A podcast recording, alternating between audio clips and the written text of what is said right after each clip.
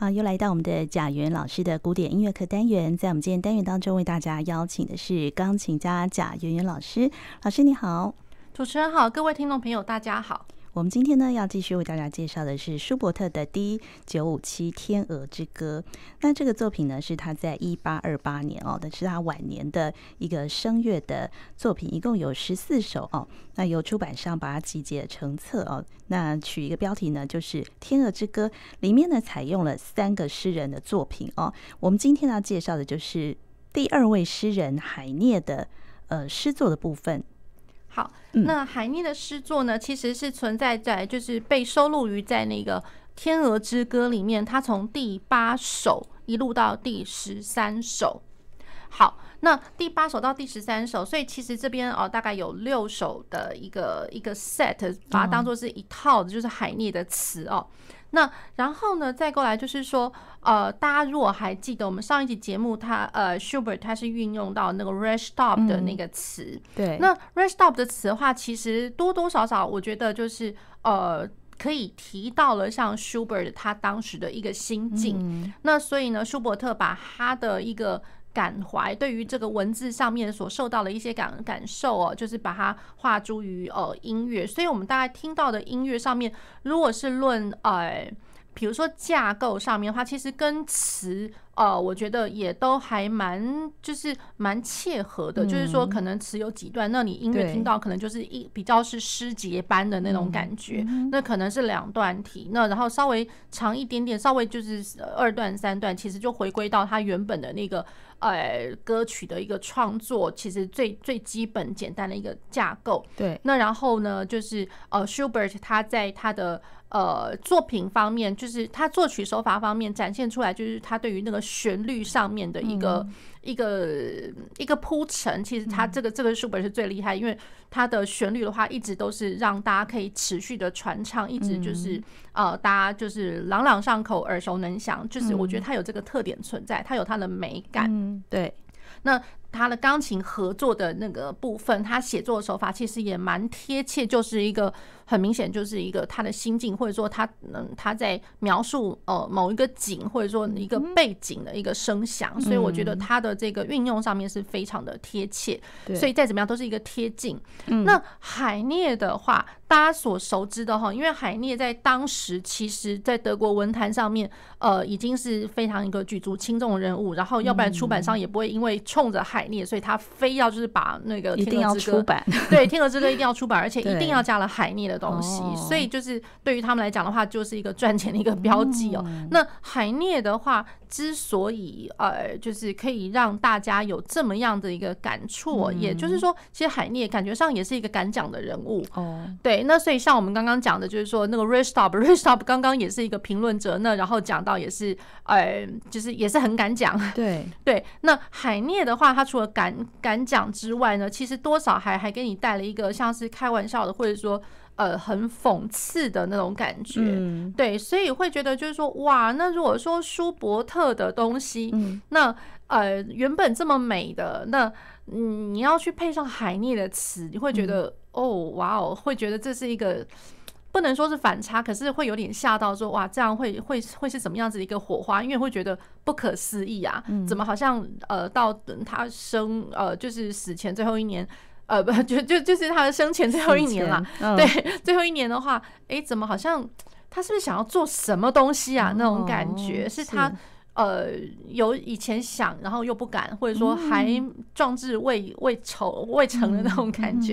对。所以借着海涅的词，我觉得可能也可以稍微去呃去想一下，就是说是不是舒伯特他其实真正有什么东西想要做的哦，想要说想要说，或者说他真的想要去展现。对，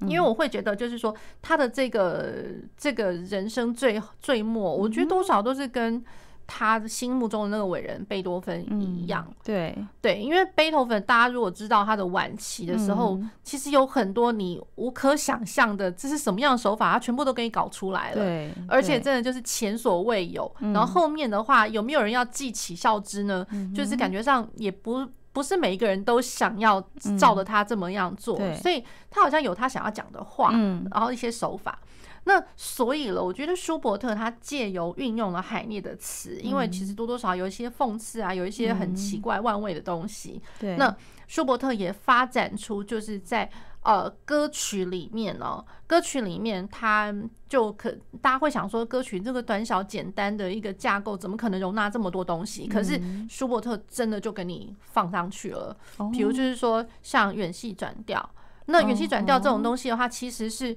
你在他的晚期的奏鸣曲里面，因为架构毕竟曲体比较大嘛，嗯，对，那哦，我的铺陈也比较长，所以我可以去玩这些东西，或者说我想要去做这些东西。嗯，可是它等于就是说，在一个小小的小曲里面，我我也来给你做了一个调性上的漫游。哦，对，那所以这个就会觉得哇哦的那种感觉，大家待会听就会就会很明确的知道，就是在海涅这一套里面。嗯，好，然后再过来呢，比如说像在他的那个。呃，我觉得那也是蛮蛮突破的一个，哦就是一个手法，嗯、就是说在他的那个 Fisher Girl 里面，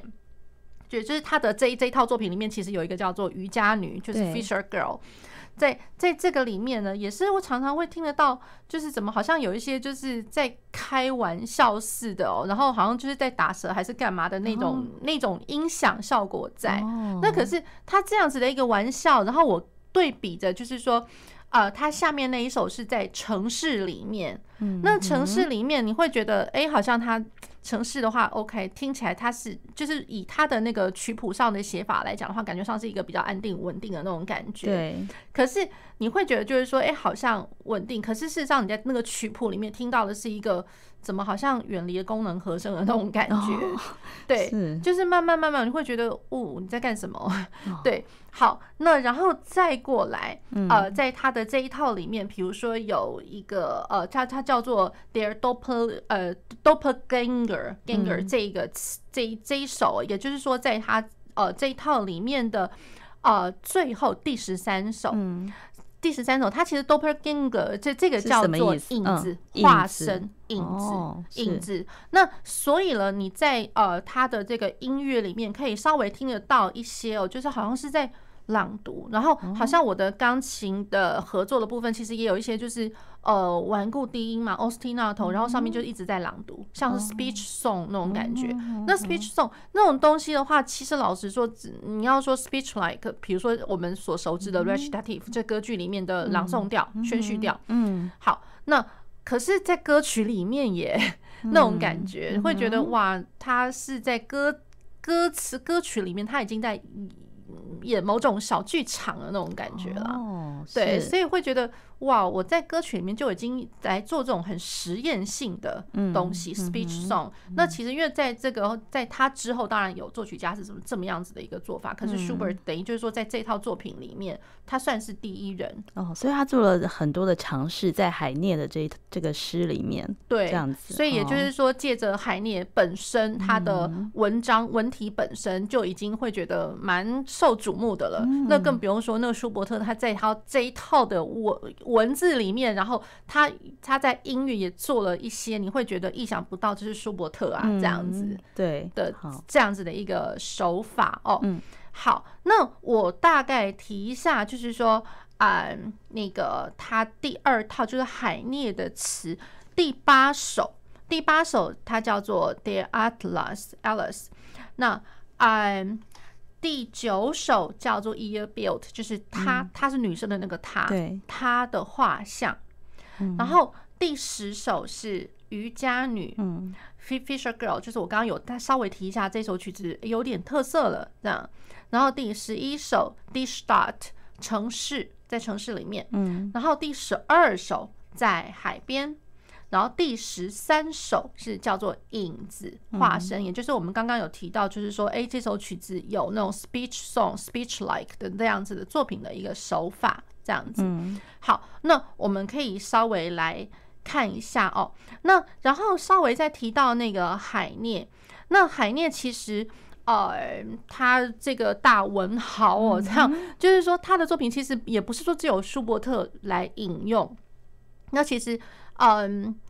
呃，这样来说好了，那个呃，他有一个很重要的一个算是作品嘛，嗯、就是把他的作品给集结了，就是呃，就是 Book of Leader，就是 Art Songs 这样子，嗯、就是一整套的。那所以大家也就针对着海涅的这一套 Book of Leader，那。啊、嗯，来创作一些不一样的艺术歌曲哦。嗯、那比如说像舒曼也会运用他的那个文字来写写作那个艺术歌曲这样子。嗯、是。那然后海涅的话，他其实他的诗跟散文都非常的出名。嗯、那当然就是说他的诗跟散文里面多少有一点讽刺的意味。嗯、那然后其实还蛮激进的那个味道这样子。嗯、那所以了，所以就因为他的激进。那所以像大家会想到，就是说 Restop 的东西的话，他因为就是太敢讲了，所以他入有牢狱之灾，对，有牢狱。之灾。那所以海涅他太敢讲了，很激进派的，所以他的有一些文学作品，在当时德国当局也禁了他的，他的等于是禁作了这样子，对，就有点可怜。然后更何况就是说，他到后面甚至人生的最后，就是。觉得算是流放吗，还是怎么样？他就是没有回到德国，他其实是在巴黎去世的。这样子，对，一直就是一个异乡人，就一直待在国外了。这样，所以我觉得就是他一整个境遇其实也蛮蛮特别的。这样子，好，那呃，大概听一下他的第八首，第八首呀，呃，那个 Atlas。那我第八首大概是他的曲名怎么翻译？嗯，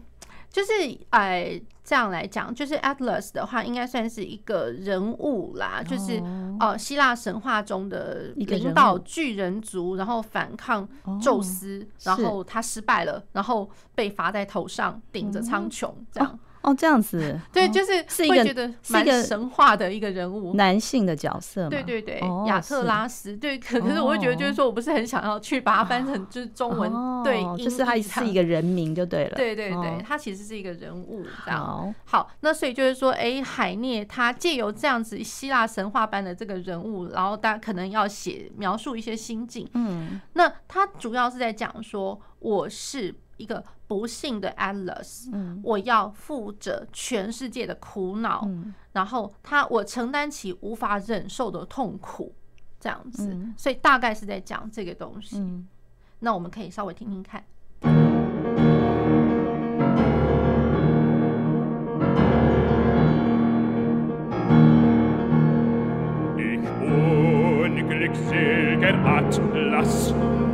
ich unglückselger Atlas einer Welt, die ganze Welt der Schmerzen muss ich tragen, die ganze Welt muss ich tragen.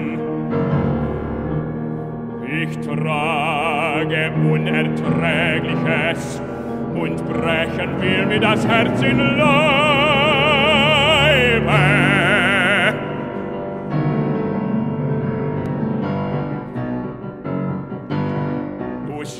großes Herz, du hast es ja gewollt.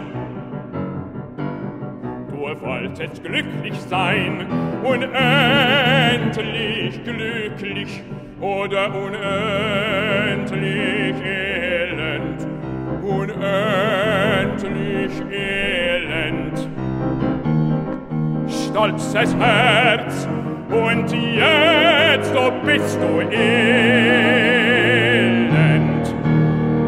Ich unglückselger Atlas, ich unglückselger Atlas,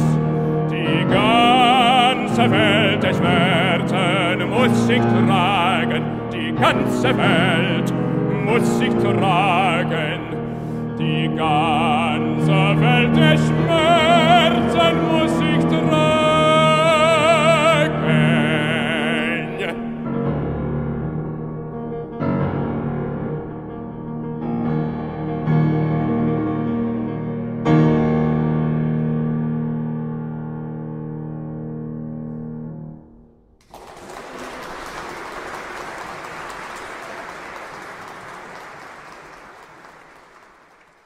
这是我们听到的舒伯特的《天鹅之歌》哦，他呃采用的是海涅的诗，呃创作的的第一首就是《Atlas》哦，讲的是一个希腊神话的一个人物。嗯呀，yeah, 那呃这个演唱的版本是一个呃就是男低音 bass baritone，、嗯、然后他是 Paul Carey Jones 这样他的一个演唱的版本是对。那所以大家一开始听到的就是说，我觉得舒伯特。呃，他很有意思的，就是说，呃，你听到那些意境上的表述，不会是只有在呃声乐演唱者，嗯，然后不会因为听他的语，呃，不会因为听他的唱法，对，或者是说听他的旋律。或者说，因为它有文字，因为文字是最容易，就是你一看到文字就知道他的表达，他的什么东西。这样，我觉得他呃，舒伯特厉害的表达，并不仅止于在声乐的部分。对，他在钢琴的合作，他的钢琴曲谱上面，他一开始就有表达一些可以表达的东西。所以了，就是说有没有听得到？就是说那个 Alice，他有点。嗯，就是说我因为负责这些，我我要去顶了苍穹，要顶了人世间的苦啊什么的，好像是呃很沉沉重的那个沉重的感觉。对 对，那然后也让我有一点点就是感觉到。之呃，稍微之前啦，就是有一点，就是说跟学生们有一点在提到，就是说那个什么，就是尼采啊什么的，我觉得多多少少有那么一点点万味这样子，对，好像就是呃要拯救世界，舍我其谁那种感觉。那我觉得就是那时候在呃提到尼采跟叔本华的时候，有学生也会这样子稍微提到了这个这样子的一个。是对于世界的一个想法，好像就只有一个人物在那边，嗯、然后那个人物他就是顶着全是全世人的痛苦，可是就只有他能够承受得了。哦，对，所以不管怎么样，我觉得这个钢琴的合作的部分，多多少少就是一开始就已经有了那种顶受着的那种感觉。对，对。是好，那所以呃，可以给听众朋友稍微分享一下。那我觉得，因为这个是其实蛮戏剧化的，嗯、那所以我们可以来听一下，就是它的钢琴钢琴改编的版本。们刚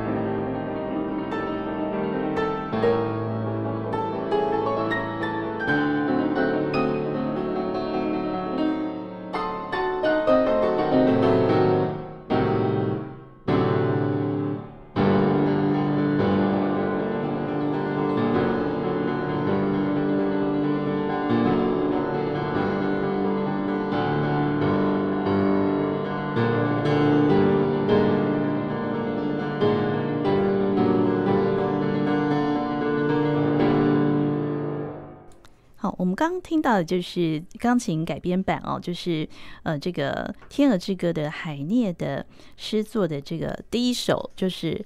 呃讲希腊神话的这个人物哦，Atlas 哦，Atlas，对对，那 Atlas，那然后呢，呃，比如说像我觉得哦，就是呃有的时候我们在在形容或者说呃。呃，比如说，就是说跟朋友之间的电话呃对话，或者是怎么样，嗯、那可能有时候会听会听到，也有也有人这样写，Alice Alice 那种感觉，嗯、会觉得哦那种感觉，就是会有有刚刚我。讲的提提起来，稍微演绎了一下，那样语气比较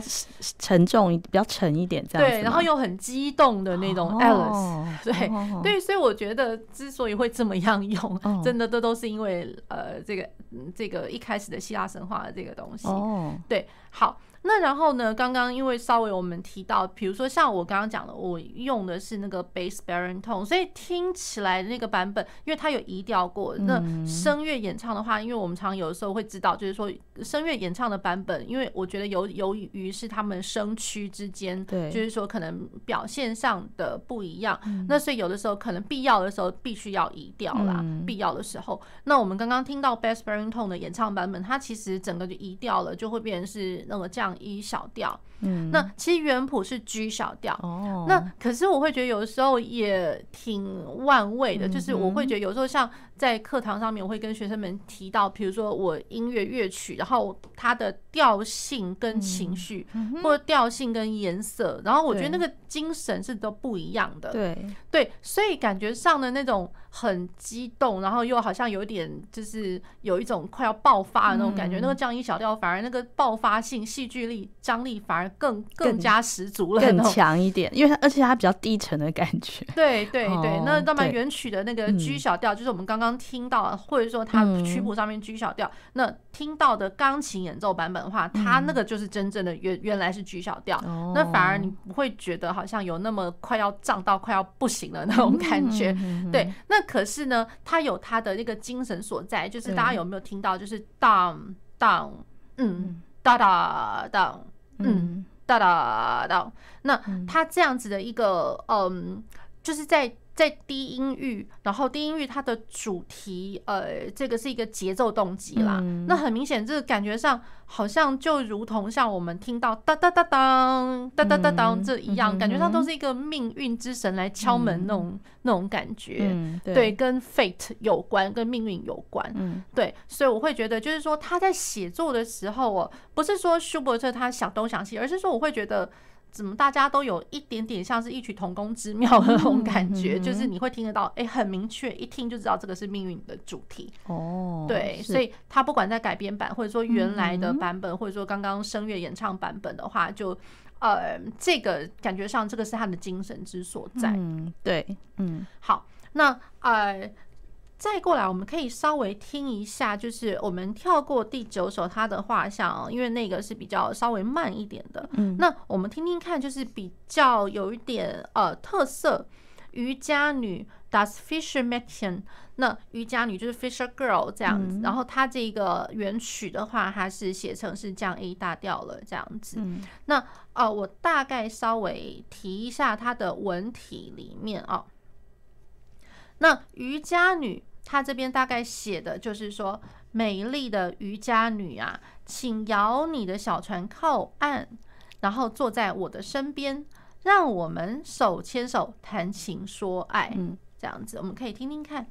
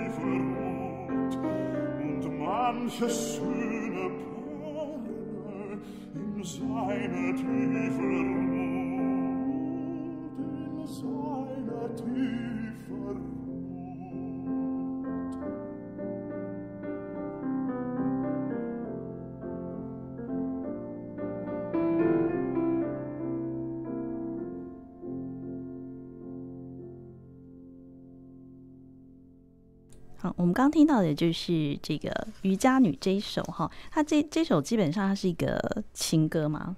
呃，其实是比较呃，我觉得像是一个开玩笑般的一个，哦、它就是意念上面啦，就是说。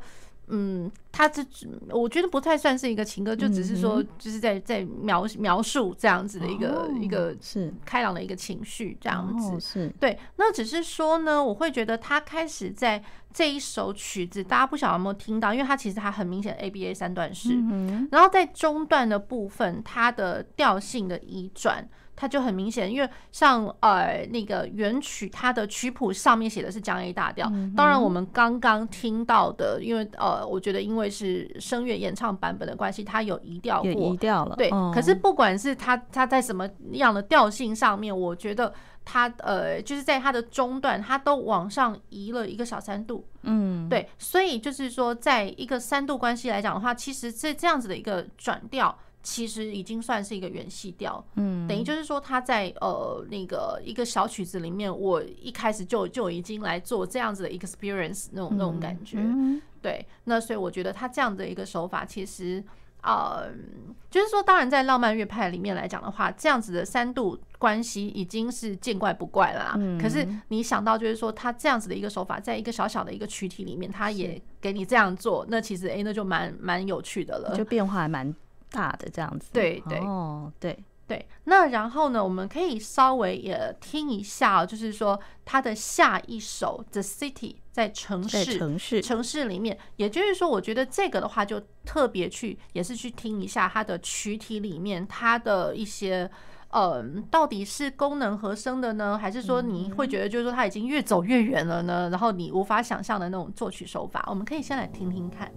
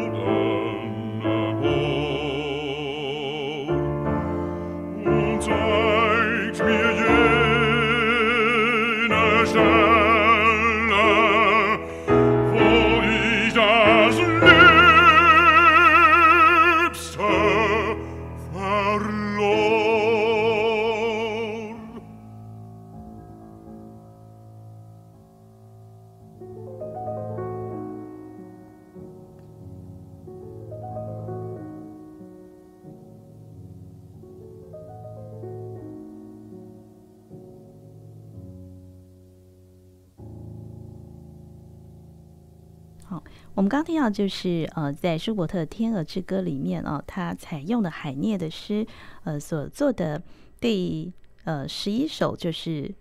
在城市，对，好，在城市里面，对。那然后呢，呃，大家会就是大概去稍微听一下，就是说，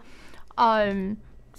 原本想到就是说，哎，在 city 里面，你可能会觉得这是一个安定的、稳定的东西，嗯、可是。我不管是在哪一个诗节里面啊，它其实因为它总共有三段这样子，那它不管是在哪一段，它只要是开头，就会一直听得到。怎么好像一直都是围绕在一个减七和弦，嗯，然后比如说像左手是 tremolo，就是长颤音，然后我的右手一直是滴儿滴儿当当当这种东西，对，所以就是这种感觉，那个意象一直无所不在，然后尤其就是说，不管是哪一次的呃师姐，她又回来的时候，你又会听得到这一段。那然后这一段师姐完了之后呢，怎么好像最后最后扣打，然后最后到全曲结束，怎么还停在？还停在这一段，对，就会觉得我这个 这是第一个你最最最深刻的一个印象，对，所以之所以就是说它有点跳脱了，就是我们一般呃所熟知的一个功能和声的，因为它其实这样子的意象，你会觉得就是说这个这个曲子好像不知道从哪里飘过来，又不知道从哪里飘走，对。对，那它真正有啦，它的确的确，因为它曲谱其实原本写的是就是在那个 C 小调上面，当然我们刚刚听到声乐演唱版本，它有被移调过这样，好，那不管怎么样，那真的，它的确是有安定的部分是在 C 小调，然后而且 C 调 C 小调就是那么维持在那么几个小节里面的一级、四级、一四五一，然后哦都会有当当当当当当当那种这样子的一个一个节奏，它算是稳定，可是那种稳定真的就才稍微几个小节。完了之后，又开始滴儿哒哒哒，就有一种 不安的感觉，这样子。对，所以它整个曲子一直笼罩在一个，你会觉得其实你到底是要稳定呢，还是不稳定？然后到最后结束的地方，也是在一个不安定的一个对，所以你会觉得就是说，它这个曲子感觉上。他好像就是在演戏，他好像是一个间奏曲般的，嗯，对，好像我前面其实承接的某种情绪而来，然后后面又不知道要走到哪一个哪一幕哪一段，所以感觉上其实有点像在演小小的歌剧，哎，小剧场的那种感觉，对对，所以他这样子的一个手法，我觉得这是比较值得在这个曲子里面去被提出来的。哦，所以这也是他在海涅的这一部分呢，有有所突破的。地方哈，是的，是的，嗯，好，那然后再过来，我们可以听一下另外一个，就是在那个第十三首，也就是说海涅这一套词的最后一首，那它叫做 Der Doppel 呃，ganger 影子，或者说可以呃把它翻译成为化身的那种感觉。好，那其实它也有很不一样的地方，就像我一开始有在讲说，它好像就是一个 speech song 那种感觉。对，好像是一个念谣或者说朗诵调。好，然后它这个呢，呃，主要是在讲夜已深，然后街道安静无声。嗯，然后我的情人曾经住在这个屋子里面。嗯，对，所以就是感觉上是在一个想象啊，想象他的影子还在这里这样子。对对对，哦，对，所以我觉得大家可以先听听看这一首。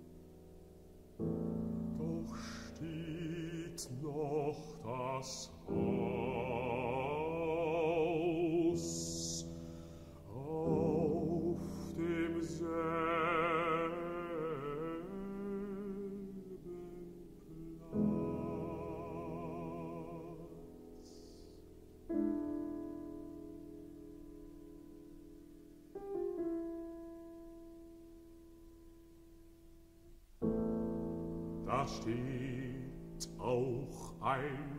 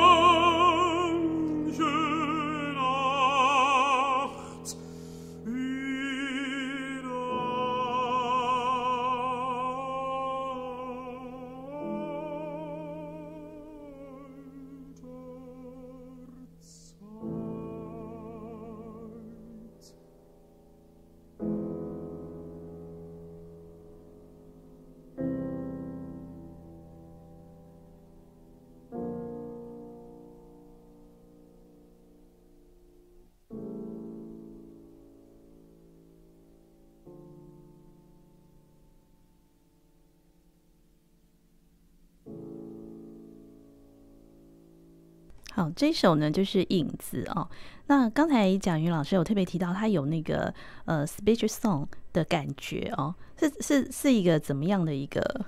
一个味道呢？好，呃，比如说刚刚啊，大家听到哦，就是说。呃，在钢琴合作的部分，对，它钢琴合作部分其实它就呃，我大概是这样，我我用哼的好了，嗯、因为它其实它原本的曲谱它是 B 小调，嗯，然后滴答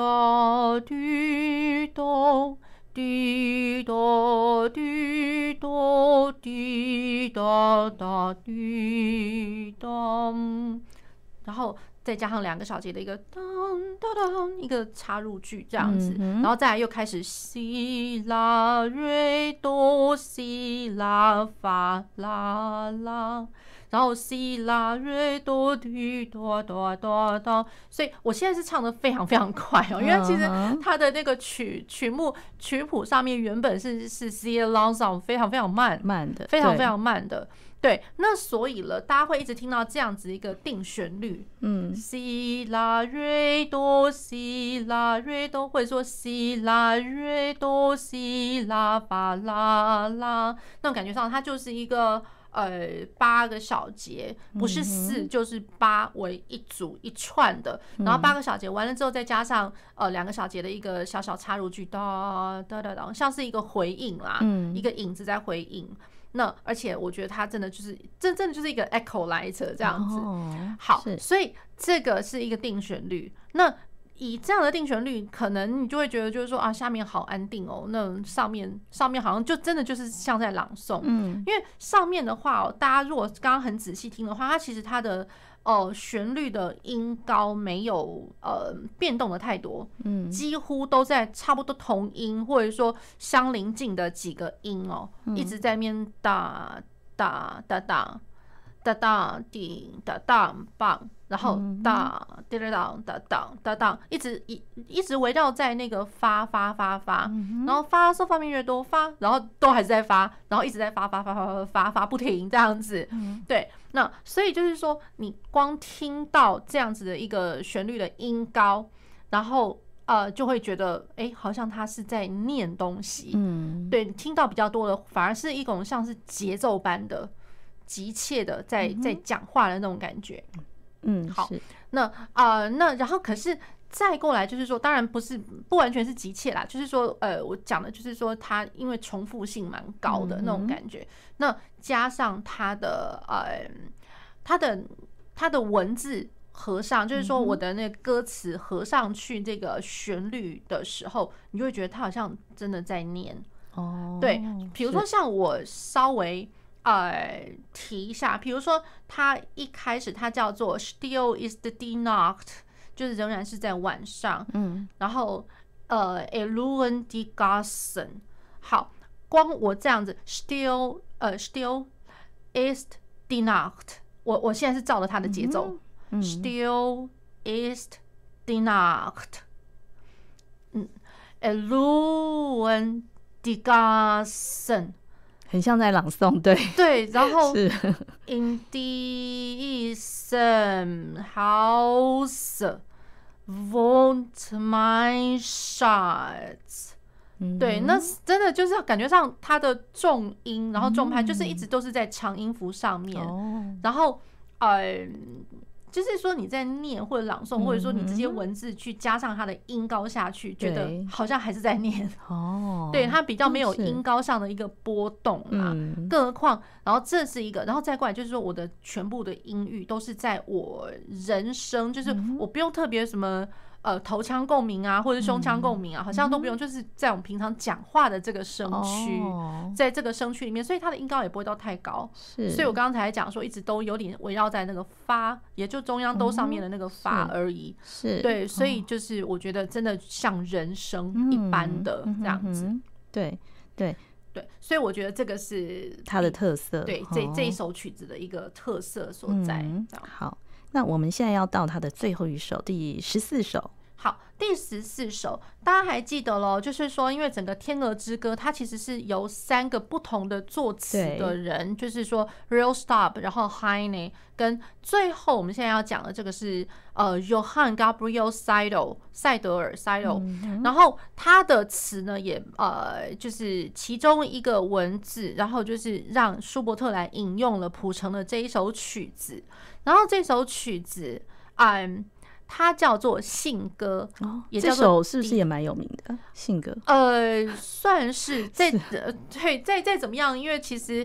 也算是一个传送者啦。哦，对，那传送者这，我觉得多多少少跟我们刚刚最前面的一个呼应，有没有？就是我的《天鹅之歌》的第一首，它也是有一个像是 sending message 那种感觉。嗯，对，所以这是传送讯息的信歌，《，The Taubenpost》。对，好，那。这个我觉得它的特别是，之所以就是说，因为他就是舒伯特，他就是专门就是用他这个人，然后他最后一就是一首而已，对，而不是说一套，不会说像刚刚 Restop 是一套，然后 HIGH NET 是一套，然后这这位呃，他就是一首，就是最后一首，嗯，第第十四首这样子。好，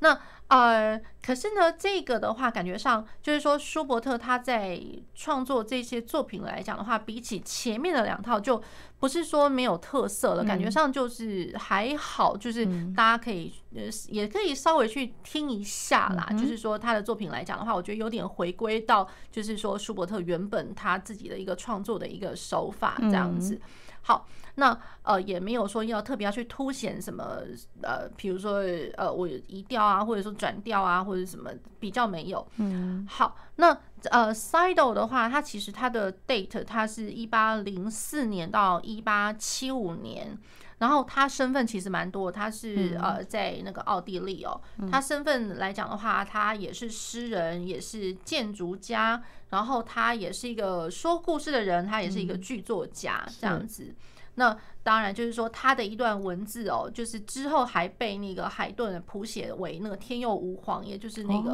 奥地利的那个国歌这样子。哦哦对，所以就是我觉得他呃，他的身份其实还蛮多，他还当过博物馆的馆长呢，博物馆什么钱币跟古物博物馆的馆长，对，所以我觉得是蛮多才 多蛮多重身份的这样子。对，那所以多重身份，我觉得以他的身份，然后所以他的所见所感可能也有所不太一样，所以也就是呃激起了一些音乐家们就是想要运用他的文学作品来谱写成。成歌曲这样子，好，那所以我们看一下，就是说他的那个信歌歌词嘛，对他的歌词。然后他讲的就是说，我饲养了一个信鸽，它很忠诚，从来不会飞错目标，它从来不会逃走。我每天让它出去无数次，然后飞过许多怀念的地方，将信信息送给爱人身边。嗯，那鸽子在那边，他会偷窥他爱人的一举一动，然后把我的信交给他，然后带回呃爱人的回音。那我不需要再写信了，我甚至把眼泪也烧去了。他不会送错地方，他就是那么的忠诚的为我服务，无论白天或黑夜，无论睡醒或梦中，然后他对他都一样，他只要能够飞翔，他就很心满意足。嗯，那他也不会疲倦，也不会衰弱，他的路途永远是新奇的。他不用呃引诱，也不用报答，他始终就是对我是很忠心的，嗯，所以我也很真心的养他，爱他。他的名字叫做渴望，你们认识他吗？他是最忠诚的信差。嗯嗯。好，那所以就是说，呃，性格就是信差。那鸽子本来就是对于大家的一个印象来讲的话，它就是，嗯、呃，我觉得第一个是应该是有一个纯洁的那个意念。对，鸽子，鸽子它就是一个纯洁和平的一个意念。然后对于就是说在 Sido 的话，呃，感觉上它变成化身为一个就是很忠心呃耿耿的一个。一个传递信息的一个一一个动物哦，这样子是那啊、呃，然后我觉得其实蛮有意思的，就是说，嗯，嗯，像我之前有呃。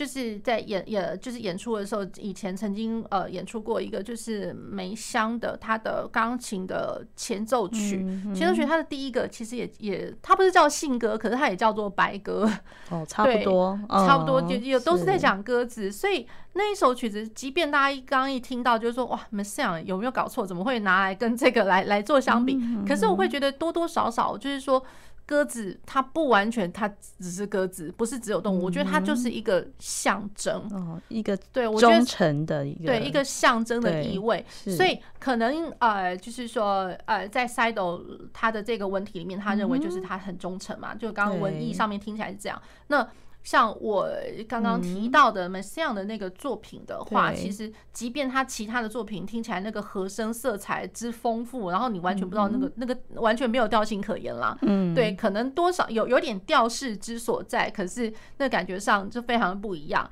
可是。对于针对于那一首之于这他一整套的那个呃那个 prelude，那我觉得第一首来讲的话，它也真的就是很明显的是一个纯洁的象征。光听声响来讲，嗯，它就非常的纯洁。你不要不要去想说它到底什么调，它是怎么样。光听声响，对，光听声响，它不是那么的 colorful，对，可是会让你觉得就是很舒服，而且就是有些是在高音音域上面的，嗯，对，所以。高音域声响的那个象征，然后也象征了这个白鸽。那所以我们可以听听看，就是说舒伯特他读到这样子的文章的时候，他用什么样子的一个意象来象征这样子忠心耿耿的一个动物？好，好，那我们呃接下来呢就来听呃最后一首十四首就是信鸽。那我们也非常谢谢贾云老师为大家介绍呃舒伯特的 D 九五七天鹅之歌。啊，谢谢主持人，谢谢各位听众朋友。